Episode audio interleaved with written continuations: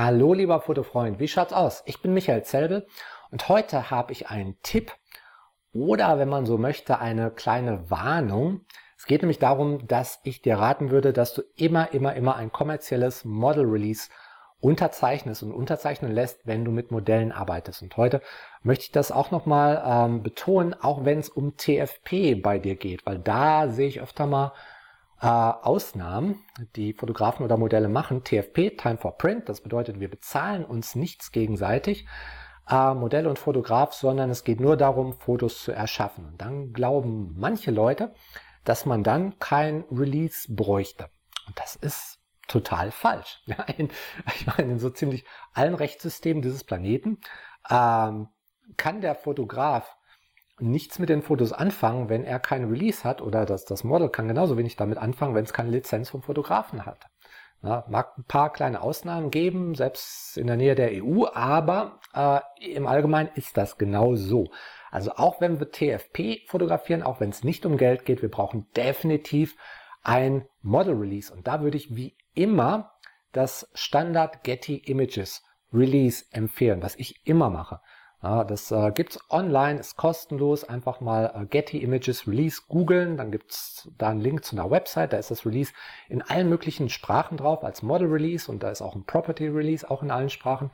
Da kannst du es dir runterladen, zum Beispiel in Deutsch und äh, dann bloß nichts dran ändern, weil da haben sich eine Menge Rechtsanwälte eine Menge Gedanken zu gemacht zu jedem Wort in diesem Release. Ja.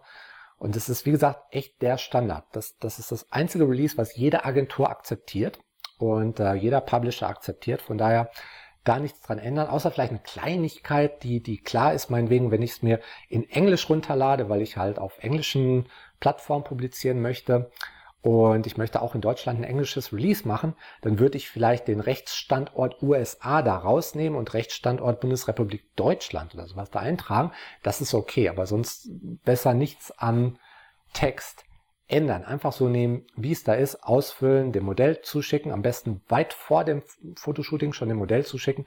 Wir unterschreiben das dann zwar während oder, oder nach dem Fotoshooting von mir aus, das ist okay.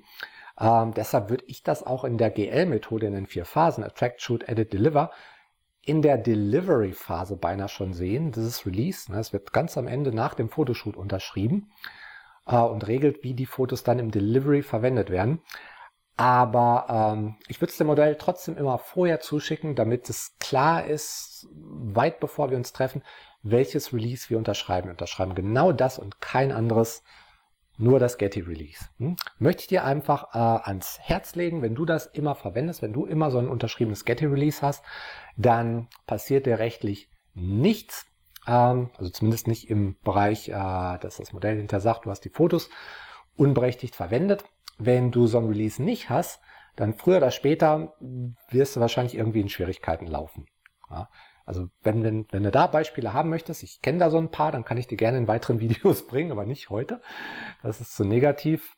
Ähm, was, was ich auch nicht raten würde, ist, ist eins, viele Leute, die vermischen gerade im Bereich TFP, das Release mit einem Vertrag. Die machen so einen Vertrag, wo dann drin steht, das Modell muss das und das machen und der Fotograf muss dann diese und jene Fotos liefern und so weiter und so fort. Und da drin ist dann auch das Release. Kann man machen, klar. Ähm, aber wenn man sich äh, Rechtsanwälte anschaut, meinetwegen online haben wir so eine Website, The Law Talk zum Beispiel. Das sind Rechtsanwälte, die sich speziell um Fotografie kümmern die ganze Zeit. Die empfehlen sehr, sehr, sehr, diese beiden Sachen zu trennen. Wenn man überhaupt einen Vertrag macht, dann getrennt vom Release. Ja, also wie gesagt, da lieber das Standard Getty Release, das kein anderes. Und wenn ich dann noch einen Vertrag machen möchte, warum auch immer, dann ist der separat. Würde ich halt auch stark so raten. Auch wenn ich kein Rechtsanwalt bin und natürlich hier keine Rechtsberatung geben kann. Das sind alles nur Sachen, die ich mir selber heute erzähle und ihr hört zufällig zu. Okay, aber mit, mit diesen Hinweisen äh, wünsche ich euch viel Spaß mit euren Fotoshoots und dann mit den unterzeichneten Getty Releases und wie immer gut Licht noch.